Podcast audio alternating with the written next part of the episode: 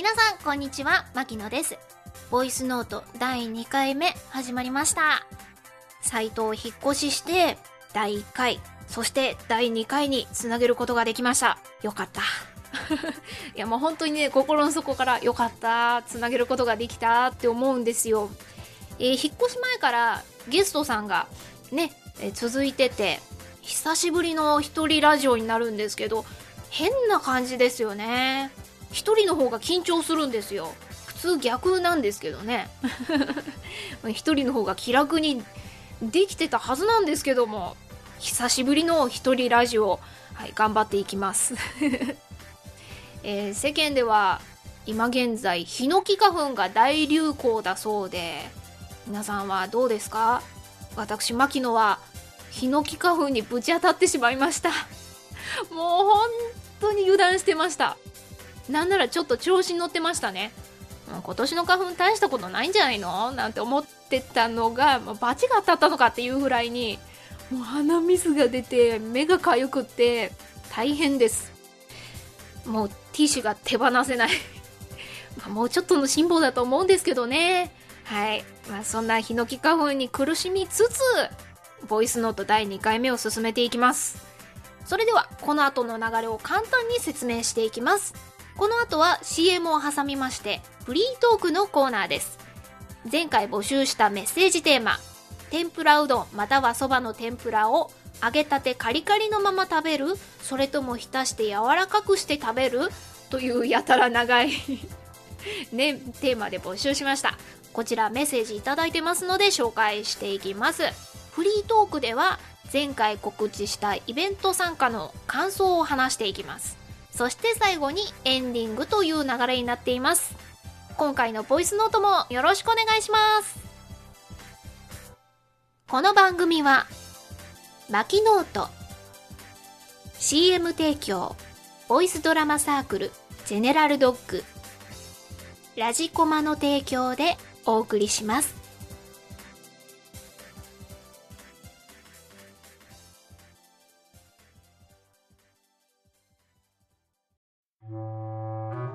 姉さんが失踪したのは、竜が住むって言われる深い森だったから、捜索も早々に打ち切られて、死亡認定されて。市場でそれくらいの子を見かけたんだけどさ、そっくりだったのよ、お姉ちゃんに。10年前、あるまじない師から硫化の呪いを受けた。ドラゴンメイドと呼ばれるものよ。ベアトリクスを完全な人間に戻す。それが今の私の目的であり、私が彼女と一緒にいた理由。カール君私の弟？急展開すぎるあー。な、ま、肉だってそれは。でも好きだったし、美味しいし。お姉ちゃんを呼び捨てにしてるってどんな感じ？俺は決めた。ベアーテを、社会復帰させる。ドラゴンメイドの社会復帰。お前らどんな関係？親戚です。ただのスキンシップです。そんな目で見ないで。ボイスノートって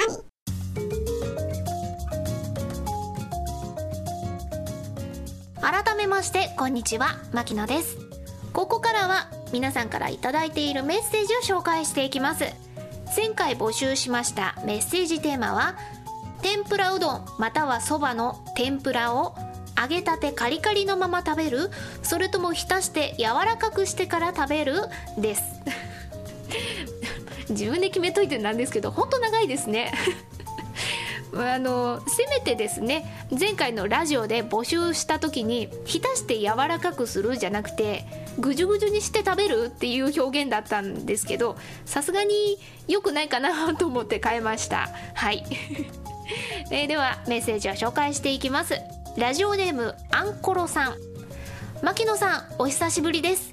遅くなりましたがサイト引っ越しお疲れ様です。ありがとうございます。あ本当に久しぶりですよね。えー、天ぷらうどんまたはそばの天ぷらですが私は揚げたてカリカリのまま食べたいです。おお浸して柔らかくするのも好きなのですが衣が取れてしまうのが悲しいのです。あーなるほど。あーそっか。そうですよね。私も子供の時は柔らかくして食べるのが好きだったんですよ。でも確かにあれ食べ進めていくと衣が下に沈んじゃうんですよね。なるほどね。うんアンコラさんありがとうございます。えー、ツイッターからもいいています。ハンドルネーム丸もち丸平さん。うどんでもそばでも天ぷらはカリカリが好きです。うどんの柔らかさと天ぷらのカリカリ具合で食感にメリハリをつけたい。とのことです。なるほど。メリハリね。このメッセージは読んだ瞬間にああなるほど。って思いましたね。普段私がね深く考えずに食べてるってことですよ。これちょっと真似しようと。どっかこういう話題になった時にパクろうっと。嘘です。ごめんなさい。えメッセージえトークテーマのメッセージは以上です、えーその他ふつおたもふつおたのメッセージもいただいています。同じくツイッターからハンドルネーム DY さん。リニューアルのボイスノート1回目。ツッキンの喋ってる声を久しぶりに聞いたな。お元気そうで何より。とのことです。私はツッキンという名前を久しぶりに聞きましたね。そういえばそうですよね。前回第1回目のボイスノートでゲストに来てくれた黒月亮さんは、えーもう終わっちゃったんですけどもムーンボイスというネットラジオをやっていまして黒月亮さんの他にもね女の子2人3人でねワイワイキャッキャととても華やかなラジオだったんですけども、えっと、黒月亮さんはですね またなんかちょっと違和感がありますね。亮ちゃんは割と普段から連絡取ったり会ったりしてるのでそういえばネット上でラジオで話してるのは久しぶりかもしれないですね。あーまたねゲストで呼ぶんで DY さん聞いてくださいね。あそうそう DY さんといえばつい先日お誕生日だったそうでおめでとうございます、えー私がこのラジオを収録しているのは4月18日です。はいということはその前日ですね。はい。私ツイッターでもリプ飛ばしたんですけどね。あのちょっと遅くなっちゃいましてすいません。誕生日おめでとうございました。はい。えーでメッセージテーマの話に戻るんですけどもやっぱり天ぷらうどんまたはそばの天ぷらはカリカリ派が多いんですかね。かくいう私もカリカリが好きなんですけどやっぱり揚げたてに勝るものはないんでしょうか。けど柔らかくなったのも嫌いではないんですよ。うん。こうお出汁が染みてちょうどいい感じあるじゃないですか。まだこうこもころ こもろって言いそうになった。まだ衣が下に落ちな落ちずに天ぷらにくっついてる状態で柔らかくてお出汁が染みてる。そういうのも好きなんですよね。もしかしたらあの衣を全部剥がして食べる派の人もいたかもしれないですよね。うん。なんかこういう話題で1時間ぐらいずっとグダグダ喋ってたいですよね。機会があったら生放送かなんかでやってみようかなとも思うんですけども。でそうそう。もう時期は過ぎてるんですけどお花見会場で大きいところだと出店が出てたりするじゃないですか。ああいうところってパッと食べられる、まあ、お団子だとかこ焼きとかそういったのは見るんですけどうどんってあるんですかね？本当にふと思ったんですけどうーん焼きそばの屋台は見るけどうどんは見たことないような気がするんですよね。私が知らないだけかもしれないんですけどというかここ数年お花見というものを知ってない気がしますね。バスとか、まあ、買い物行く時とかにねこう歩きながら桜を見るということはあるんですけど誰かに声をかけて「お花見しよう!」わーって集まることないなと思って、まあ、今年に至ってはちょっと運が悪かったと思うんですよね。というのも土日に限って天気が悪くなかったですか？私関西なんですけど土日だいたい天気が崩れてる気がするんですよね。あとね寒の戻り。この言葉を天気予報で何回聞いたか。えまたまた寒くなるの？っていう。うんまあこれからはね、うん、そんなに寒くなることはないと思うんですけどももうすぐ5月ですしね。もういいだろうって思います。えー、そうそう土日といえば前回のラジオで告知しました創作オンリー同人誌同人誌即売会創作畑収穫祭2014春に参加してきました。3月30日日曜日でしたね。この日もね朝からすっごく天気悪かったんですよ。本当にびっくりするぐらい雨が降っててできるなら曇りになってほしかったんですけど願い届かず 雨が降ってしまいましてで会場まで車で向かう途中すっごい霧でえこれ映画の世界っていうぐらい霧がすごくって山の方がねほとんどね見えないんですよ。山が隠れちゃって霧で。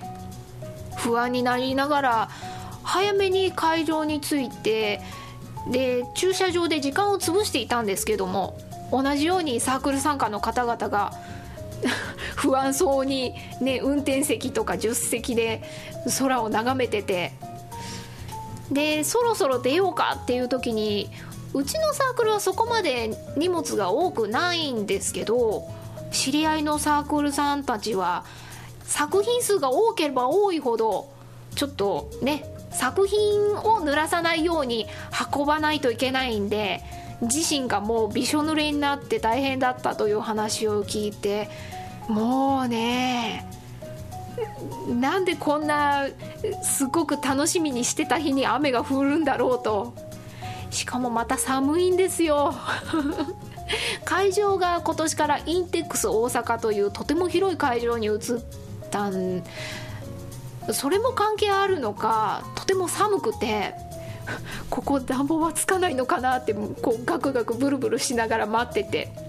まあサークルの準備も終わって人が流れてくると少し本当に少しマシになったかなとは思うんですけどね、はい、寒さで大変だったという思い出がとても強いです。はい。えー、その創作畑収穫祭2014春では、えー、私が参加しているもう一つのサークルジェネラルドッグで参加してきたんですけども新作ドラマ CD「ドラゴンメイド」の社会復帰が初売りとなりました。前回に引き続き今回ね第2回でも連続で CM を流す 流させていただいたんですけども簡単にあらすじを紹介していきます。ドラゴンメイドの社会復帰。10年前に失踪した姉のベアーテが当時の年齢のままで帰ってきた。姉と一緒にいたニルダというまじない師曰くベアーテは硫化の呪いをかけられたドラゴンメイドで10年間ずっと竜として生きてきたという。ニルダによってその呪いが解かれ行動を共にしていたらしい。弟カールにベアーテの社会復帰が託される。ということなんですけども。CM を聞いていただいて分かる通りとてもほのぼのしていてね。またベアーテちゃんが可愛いんですよ。本当にねえこの作品のキャッチコピーって言ってもいいのかな？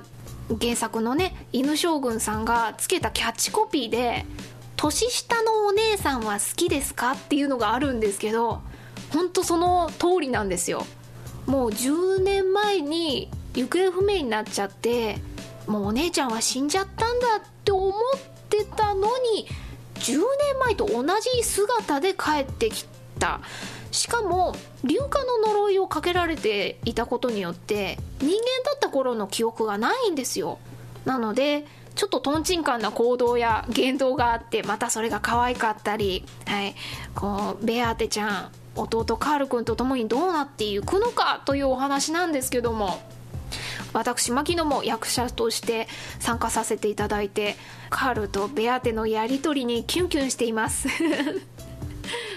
えー、この作品の詳しい情報はジェネラルドッグのホームページで見られます、えー、先ほどの CM も一緒に聞けますのでよかったら覗いてみてくださいね、えー、イベントの話に戻るんですがこの創作畑前までは年に1回だけだったんですよ。会場も神戸の参謀ホールというところでずっとやっていて去年一度大阪の OMM ビルというところに移って今年はインテックス大阪というもっと広い会場に移ったんですけどもまあとにかく広い。今回創作畑の他にコミトレオリジンというイベントと同じ会場で同時開催だったんですね。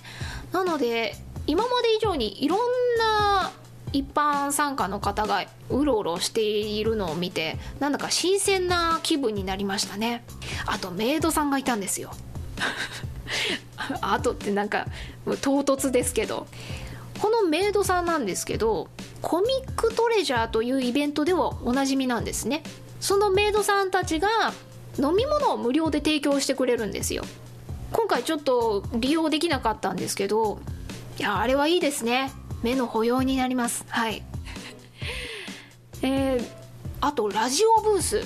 これもコミックトレジャーではおなじみなんですけどラジオのパーソナリティの方が2人いらっしゃいましてそこでイベントの案内とかあとラジオブースで案内してくれたハッシュタグをつけてツイッターでつぶやくとラジオで紹介してくれるんですよ。今回はそういうシステムを初めて知ったので慌てて ハッシュタグ探してもうサークルの宣伝しちゃいましたね。ここのスペースにいるので遊びに来てねという多分あれはハッシュタグつけた人は全員読まれるシステムなんでしょうね。そのラジオの効果なのかわからないんですけども紹介していただいた後にこう新作のドラマ CD くださいと言ってくださる方が何人かいていやあれいいですね。会場内に自分たちの紹介がねこう広まるっていうのが。もうちょっと早く知ってればねなんかいろいろできたんじゃないかなと思うんですけどもいつもの創作畑とやっぱり違うなって思うことも多かったんですけどその分新鮮味がたくさんあって、うん、なんだかんだ楽しめましたね。雨も午後には止みましたしいやそれがね一番ありがたかったです。もう帰りまでずっと降ってるとなるとね帰りはやっぱしんどいですからね。はい。今回、え私とジェネラルドッグのリーダー犬将軍さんとそしてマキノートのボイスドラマ作品「大人事件簿かっこ仮」とか「どうしちゃったのようこちゃん」のイラストを、えー、手がけてくれているジーコちゃん。この3人で売り子をしました。全然関係ないんですけどジーコちゃんはスカートが長い女の方が好きだそうです。ジーコちゃんは女の子です。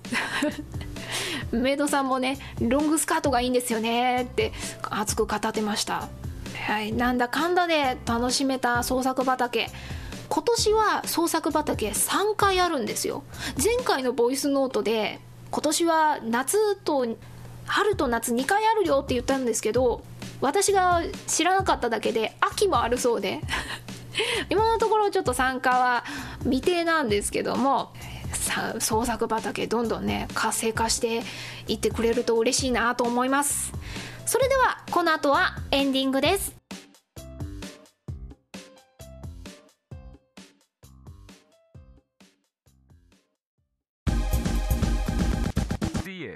ポッドキャスト番組、音がめの CM です。この番組はゲームのように音楽で遊ぶ人私ハット。メルヘンな嫁ことふもで大会最新でもないゲームやその音楽やらについて喋ったり自作曲を流してみたりなんか叫んでみたりたまに真面目な話をしてみたりそんな感じの生ぬるい趣味のポッドキャスト番組になります。気になった人は漢字2文字で「音かめ」と検索してね。してね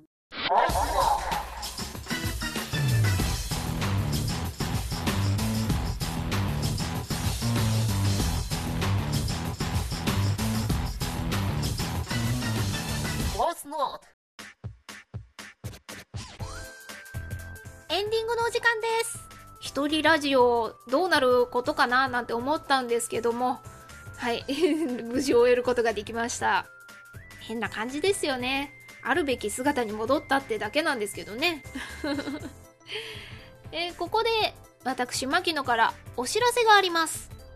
私が参加しているボイスドラマサークルジェネラルドッグがまたまたイベント参加します。先月も参加して今月もかいっていう感じなんですけど今月もです、えー4月27日日曜日イベント名は音系メディアミックス同人即売会 M32014 春。会場は TRC 第1展示場と第2展示場で行われます。ジェネラルドッグのスペースは第2展示場内の E22A ひらがなの E 数字の22そしてアルファベットの A です、えージェネラルドッグは関西のイベントを中心にずっと活動してきたんですけども初の東京進出になります。もう今からワクワクドキドキなんですよね。完全に浮かれてます、先月もね大阪のイベントに参加してきましたけども東京は初めてということで関東にお住まいの方でジェネラルドッグ知ってるけども関西はちょっと遠いという方も今回は大丈夫。私たちが東京に行きますからね、えー参加予定のメンバーはジェネラルドッグのリーダー犬将軍さんと私牧野、えーそして今回の新作ドラマ CD「ドラゴンメイド」の社会復帰。カール役の新谷勲くんも来てくれます。あそうそう。同じくメインキャストのニルダ役のタニーさんも来てくれるかもしれないということでぜひぜひ皆さん遊びに来てください。会いに来てください。さて次回のボイスノート基本的に月1更新にしていきたかったんですが5月はお休みしますというのもちょっといろいろ バタバタ忙しくてですね。すみません。えー、というわけで次回のボイスノートは6月に更新予定です。ボイスノートでは皆さんからのメッセージを募集しています。ボイスドラマやラジオについての感想質問などどんどん送ってきてください。